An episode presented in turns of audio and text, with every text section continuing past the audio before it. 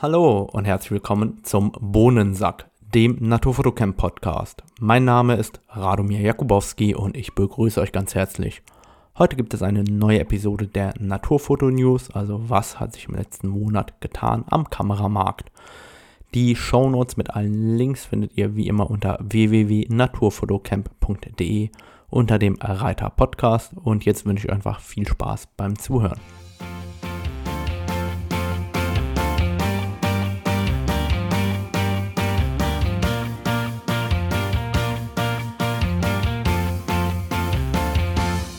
Für mich persönlich ist natürlich das Highlight im letzten Monat gewesen die Canon EOS R3. Ich durfte die Canon EOS R3 bereits testen und hatte die längere Zeit hier bei mir. Leider darf ich euch davon nichts berichten. Schade. Das heißt, eigentlich müssen wir wieder warten, bis man hier mehr verraten darf und dann nehme ich euch natürlich wieder total gerne mit und verrate euch ein bisschen mehr über die neue Canon EOS R3 kommen wir also zu den ähm, aktuellsten Meldungen im Kameramarkt und da kam gerade ähm, das Thema Camera Sales in 2020 ähm, aufs Programm. Konkret wird es zu einigen Firmen heute noch Zahlen geben im Verlauf des Podcasts. Das hier sind Zahlen, die gemeldet worden sind für 2020 für den Gesamtkameramarkt.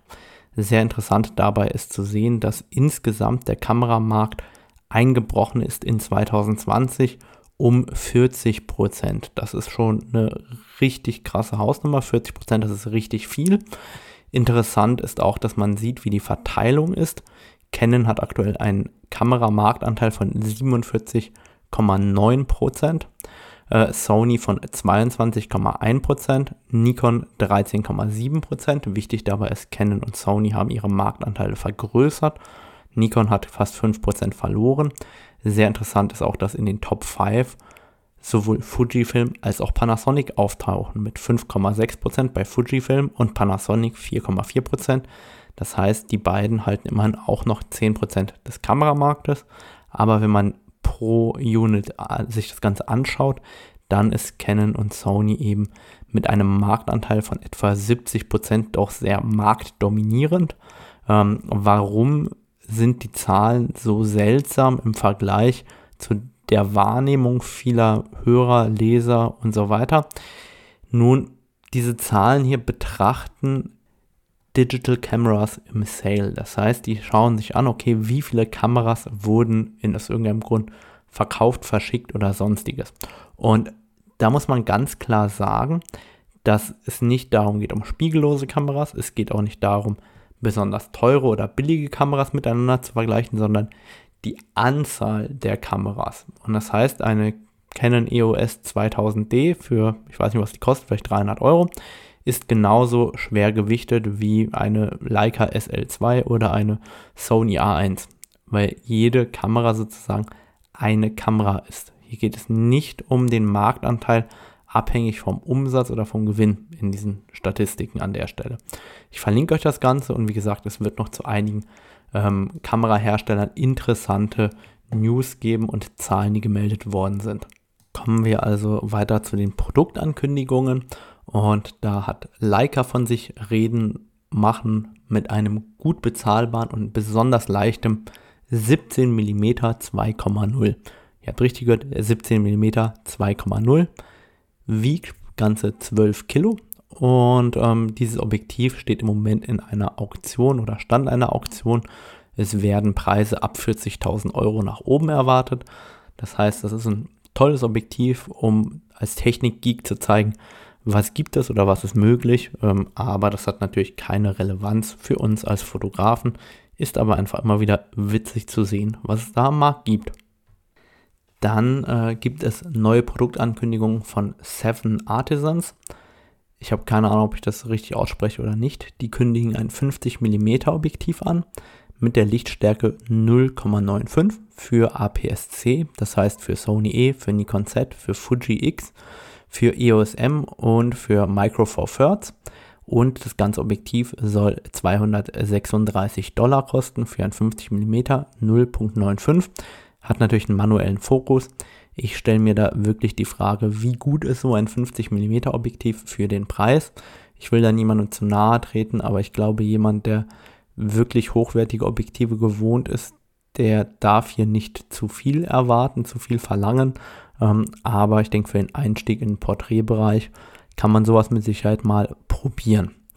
Dann haben wir den nächsten Asiaten, der neue Objektive angekündigt hat, und zwar TT Arisen kündigt neue silberne Objektive an für die Nikon ZFC, und zwar ein 17 mm 1.4, ein 35 mm 1.4 und ein 50 mm 1.2.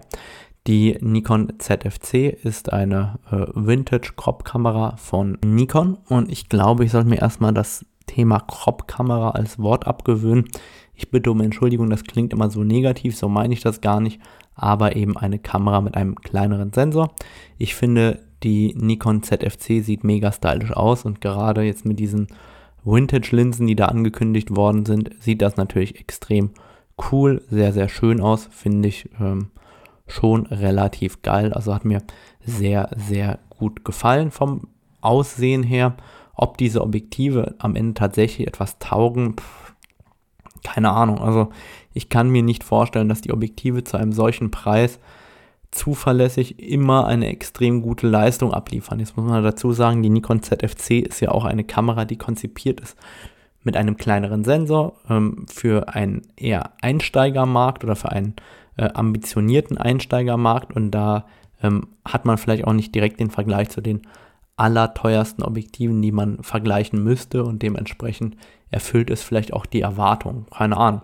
Das äh, könnt ihr mir gerne mal bei Gelegenheit per E-Mail schreiben, wenn ihr solche Objektive nutzt. Da würde mich eure Meinung auf jeden Fall interessieren. Nikon ähm, hat ansonsten die Z9 ja schon länger angekündigt. Ähm, es gibt jetzt erste Bilder aus Tokio. Die Kamera wurde probiert so ein bisschen zu kaschieren mit ähm, einem Klebeband. Sieht so aus, als ob die ein Klappdisplay hinten hätte. Generell, ich finde diese Kamera nicht besonders schön auf den ersten Bildern von Olympia. Ähm, mehr kann man zu der Kamera auch gar nicht sagen, außer dass sie meiner Meinung nach kein Schmuckstück der äh, Designkunst ist, sieht aber so aus, als ob alles da wäre, wo es sein sollte, aber eben auch nicht mehr. Also ich habe nicht das Gefühl, dass man da hingegangen ist und gesagt hat, man will da ein neues, geiles, innovatives Bedienkonzept oder sonstiges integrieren. Ähm, ich lasse mich gerne eins anderen belehren und freue mich, wenn die Z9 die innovativste Kamera seit Menschengedenken wäre. Aber es sieht eigentlich mehr so aus wie altes Bedienkonzept ähm, von der D6 übergestülpt in eine spiegellose Kamera. Aber da bin ich echt gespannt, was Nikon aus dem Hut zaubern wird. Und ich wünsche es Nikon von Herzen, dass da ein Comeback kommt, wie damals mit der Nikon D3, die da doch für Nikon nochmal der Game Changer war, um da die Qualität nochmal nach oben zu pushen und da nochmal am Markt Anschluss zu finden, gerade was das Thema Autofokus im spiegellosen Bereich angeht, wünsche ich Nikon wirklich äh, nochmal einen richtig großen Wurf mit dieser Kamera. Dann kündigt Tamron mehrere Entwicklungen an. Wieder interessant, es werden Entwicklungen angekündigt, nicht das Objektiv. Und Tamron kündigt da ein 28 bis 75 mm 2.8 an in der mittlerweile dritten Variante für Sony E-Mount. Das wird wie gewohnt vermutlich ein relativ gutes 28 bis 70 2,8 sein. Da hat Tamron ja schon immer ganz gut abgeliefert. Ansonsten kündigt Tamron auch ein 35 bis 150 mm Blende 2 bis 2,8 an für Sony E-Mount. Ich bin mal gespannt, ab wann das Objektiv nicht mehr 2,0, sondern 2,2, 2,5, 2,8 als Offenblende hat. Ich finde die Brennweite 35 bis 150 mm ist total gewagt, aber ich finde die gar nicht so blöd. Also ähm, wenn man sich so anschaut, die meisten fotografieren ja mit einem 16 bis 35er Superweitwinkel irgendwas in der Richtung und dann oben raus ein 35 bis 150 mm. Wenn das noch ein ordentliches Filtergewinde hat und ansonsten optisch gut ist und der Preis stimmt, wovon ich mal bei Tamron ausgehe, könnte das ja ein durchaus spannendes Objektiv sein. Nicht nur für Porträtfotografen, für die es, glaube ich, eigentlich gedacht ist, sondern eventuell auch für Naturfotografen, in seinem Landschaftsmakrobereich, wo man relativ viel mit einem Zoom erschlagen will. Das könnte ich mir schon vorstellen. Ansonsten kündigt Tamron auch die Entwicklung des ersten Objektivs für Fuji X an. Und zwar wird dort ein Tamron 18 bis 300 mm, 3,5 bis 6,3 entwickelt.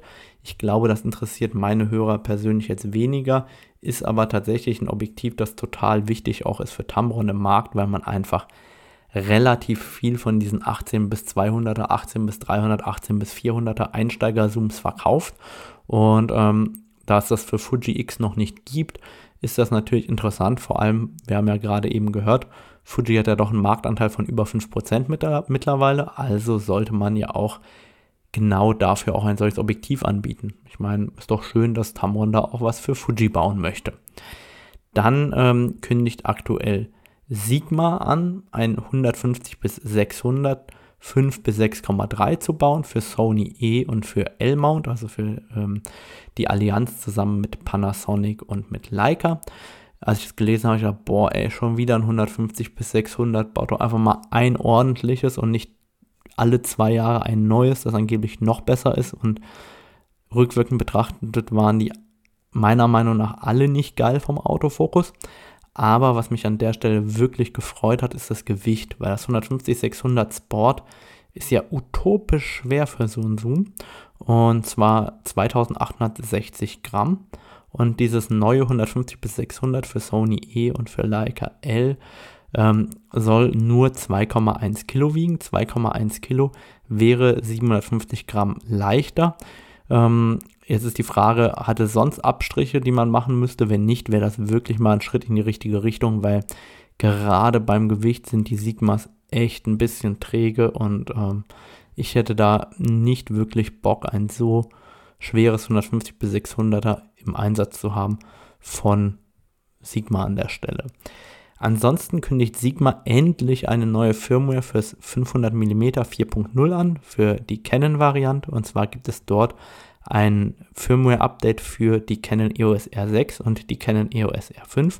Und ihr merkt es schon, äh, ich finde es großartig, dass Sigma hier nachliefert und sagt, okay, hey, ihr habt dieses Objektiv für um die 5000 Euro von uns gekauft. Jetzt kriegt ihr auch eine Firmware, damit das Objektiv sauber arbeitet an Canon EOS R5 und Canon EOS R6. Was ich eigentlich nicht so geil finde bei diesen ganzen Drittherstellern ist im Endeffekt, dass man so lange warten muss auf diese Firmware. Also die R5, die R6 gibt es jetzt seit einem Jahr. Das heißt, ich musste ein Jahr warten, bis ich dieses professionelle Objektiv wieder oder optimal benutzen kann. Und ich verstehe nicht, wie man einem Profi das Ganze antun kann, dass man ein Jahr auf die Firmware warten muss. Also ich bin überhaupt kein äh, Sigma-Hater, aber das ist halt die Krux meiner Meinung nach gerade im aktuellen Zeitalter, wo Firmware so einen wesentlichen Bestandteil der Fotografie ausmacht, sowohl auf den Objektiven als auch in den Kameras. Die, die Komponente Firmware ist extrem wichtig geworden. Und dass das so lange dauert, das ist eben ein riesiges Problem, meiner Meinung nach, für professionelle Nutzer, die angewiesen sind auf Objektive und es dauert dann eben ein Jahr lang, bis man sein Objektiv wieder optimal nutzen kann. In der Zeit wünsche ich jedem Profifotografen, äh, sollte er schon mehrere Sigma 500 mm Objektive wieder vereinnahmt haben an Umsatz, damit äh, sich sein Business rechnet. Und deswegen ähm, sträuben sich bei mir so die Nackenhaare, wenn ich dann ein Jahr später höre, hey, es gibt jetzt eine Firmware. Ist zwar nett, dass das nachgeliefert worden ist, aber das erwarte ich eigentlich als Kunde irgendwie spätestens ein bis zwei Monate, nach Erscheinen eines neuen Buddies.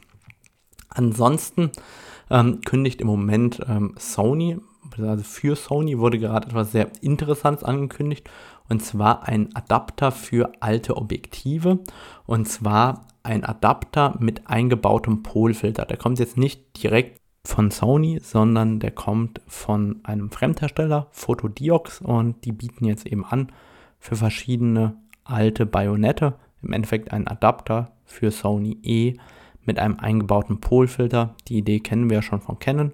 Ich finde es cool, dass die jetzt auch umgesetzt wird. Kostenpunkt 190 Dollar, also im Import vermutlich um die 200 Euro. Ist, glaube ich, für den einen oder anderen Sony-Nutzer echt was Interessantes, was man doch im Alltag gerne einsetzen wird. Ansonsten ähm, hat Sony offiziell eine Warnung rausgegeben, und zwar, dass ihre Sensoren durch Laserstrahlen beschädigt werden können. Ist an der Stelle einer der wenigen Hersteller, die das so offen kommunizieren. Finde ich gut. Ähm, also gerade wenn ihr in Diskotheken oder ähnlichem fotografiert, im Moment vermutlich weniger, dann sollte man auf jeden Fall auf seinen Sensor achten, wenn dort solche Laserstrahlen vom Licht einfallen. Ansonsten kündigt Sony auch einen Micro Four Third Stacked CMOS Sensor an. Ähm, das Besondere dabei ist, es ist natürlich ein Sensor, der nicht nur für Sony gebaut werden wird, sondern auch für andere Hersteller, vermutlich. Und ähm, Micro Four Third Stacked CMOS Sensor ist deswegen interessant, weil es ein Stacked Sensor ist, also dass man quasi einen extrem schnellen Sensor hat, mit dem man vermutlich auch ein extrem gutes Autofokus-Tracking hinbekommen wird und der soll 120p ermöglichen. 120p ist natürlich für viele Filmer extrem interessant, ist also mit Sicherheit ein Sensor, der vermutlich bald äh, in relativ vielen kompakten Kameras, die auch zum Filmen gedacht sind und zum Fotografieren sind, eben angekündigt oder eingesetzt werden wird. Kommen wir zu Pentax. Pentax kündigt ein neues Objektiv an, das Pentax DA 16 bis 50 mm 2,8. Das heißt, es ist ein ca. 24 bis 75 mm Objektiv am Verlängerungsfaktor. Ihr merkt, ich habe gelernt, ich habe es nicht mehr Crop-Faktor genannt. 77 mm Filterdurchmesser und das Ganze für 1400 Dollar. Wird also vermutlich hier für um die 1500 Euro verkauft werden.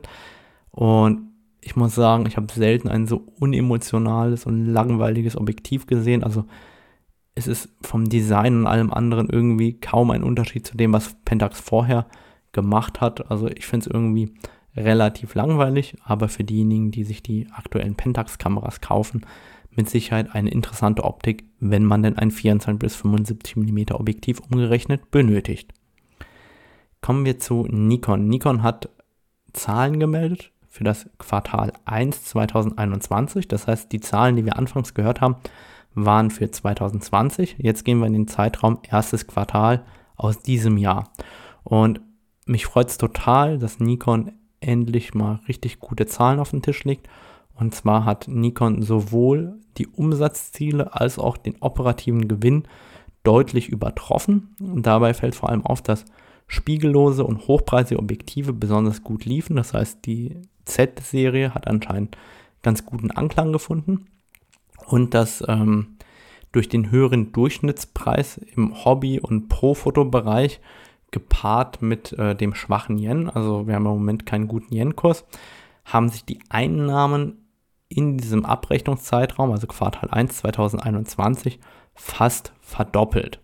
Ähm, das heißt, man hat auch den Forecast angehoben und ähm, im Endeffekt ähm, muss man hier sagen, Umsatzsteigerung von 19,8 Milliarden Yen klingt natürlich extrem viel.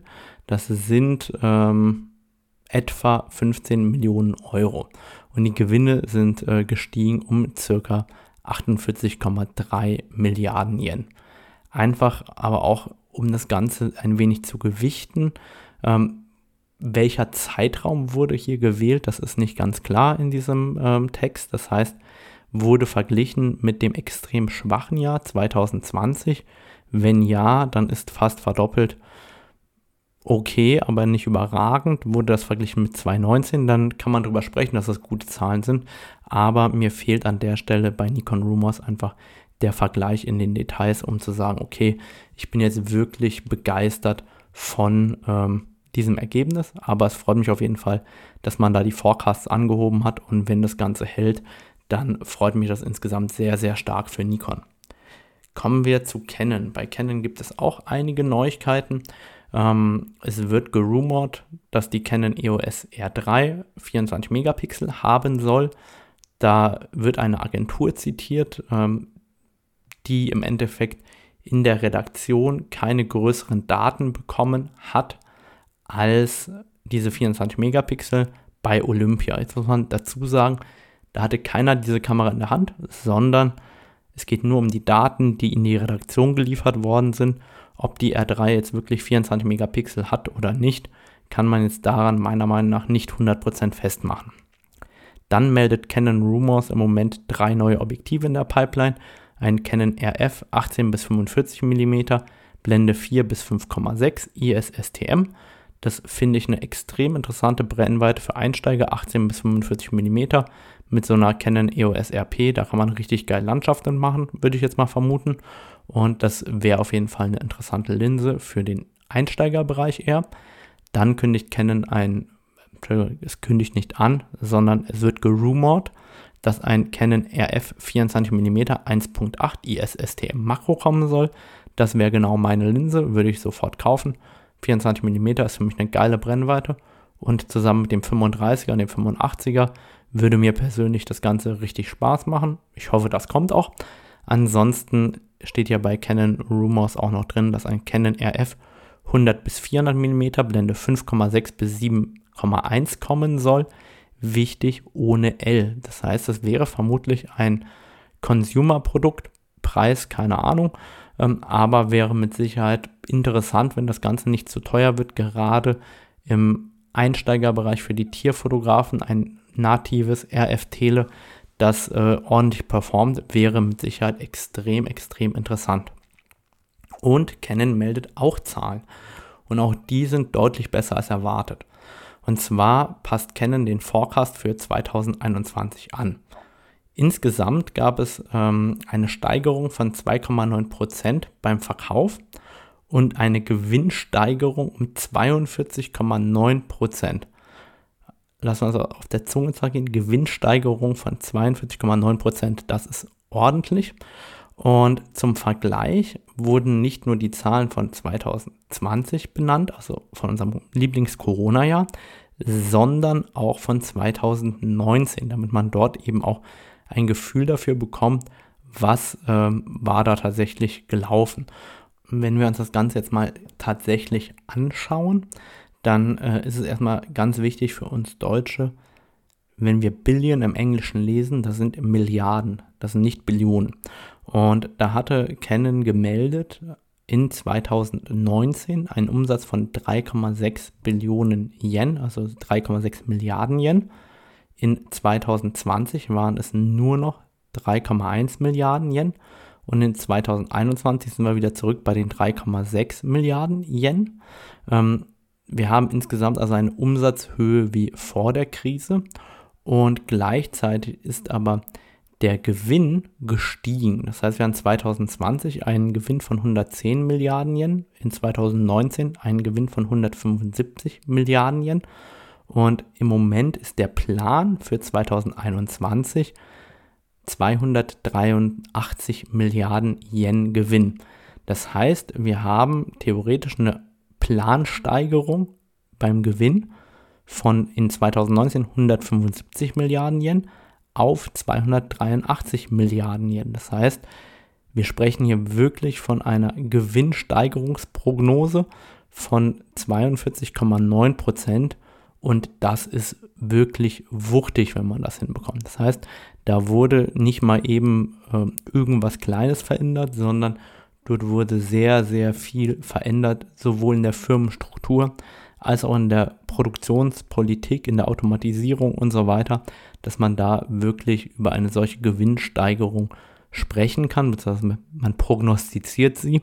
Kann ja natürlich alles anders kommen, als man denkt.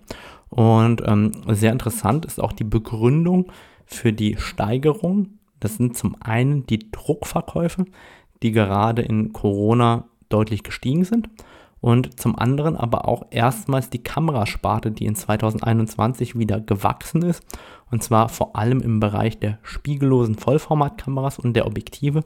Das heißt, erstmals hat man hier wirklich mit dem R-System und mit der R6, mit der R5 und den Objektiven richtig nochmal den Umsatz nach vorne gepusht und dadurch natürlich auch die Gewinne mitgenommen, die möglich sind und plant eben auch, dass es das Jahr so anhalten wird. Das sind auf jeden Fall wuchtige Zahlen. Wenn es allen so geht, freut mich, dass das da mal nochmal etwas Positives im Kameramarkt passiert. Ansonsten gibt es eine sehr interessante Ankündigung von Pergear, habe ich noch nie gehört, der Pergear, keine Ahnung, wie man es ausspricht. Die haben ein 60 mm Makro angekündigt, Blende 2,8 und das Coole daran ist, das wird bis zu einem Abbildungsmaßstab bis 2 zu 1 vergrößern, ist jedoch nur für APS-C gebaut worden, das heißt wieder für Fuji X, für Sony E-Mount, für Nikon Z und für Micro Four Third. Ich finde es generell extrem interessant zu sehen, wie viele relativ günstige asiatische Objektivhersteller im Moment probieren, passable, manuell fokussierende Objektive zu bauen. Da sprießt das Ganze ja aus dem Boden wie sonst was. Ich finde es schon total cool, dass sich da so viel bewegt. Ich bin mal gespannt, ähm, welche dieser Objektive am Ende des Tages wirklich auch belastbar gute Ergebnisse liefern. Ansonsten kündigt Lee, der Filterhersteller, einen Filterhalter für das Nikkor Z 14 bis 24 mm an. Ich denke, es ist auf jeden Fall eine interessante Alternative auch zu dem Nisi-Filterhalter, den Nisi bereits im Programm hat. Und ansonsten habe ich noch ein sehr geiles Musikvideo zum Thema Shoot on Nikon gefunden von Sam Newton. Das ist ein amerikanischer YouTuber. Ist auf jeden Fall ein ganz lustiges Musikvideo. Nimmt es mir nicht übel. Auch das packe ich euch in die Show Notes rein. Jedenfalls ist das Video ganz nach meinem Geschmack. Und das war's schon wieder mit den Naturfoto-News. Wir hören die nächsten News in ungefähr wieder einem Monat und hoffen, dass es bis dahin wieder ausreichend News aus der Fotoindustrie gibt. Und dann wünsche ich euch viel Spaß bei den kommenden Podcasts in diesem Monat. Ciao!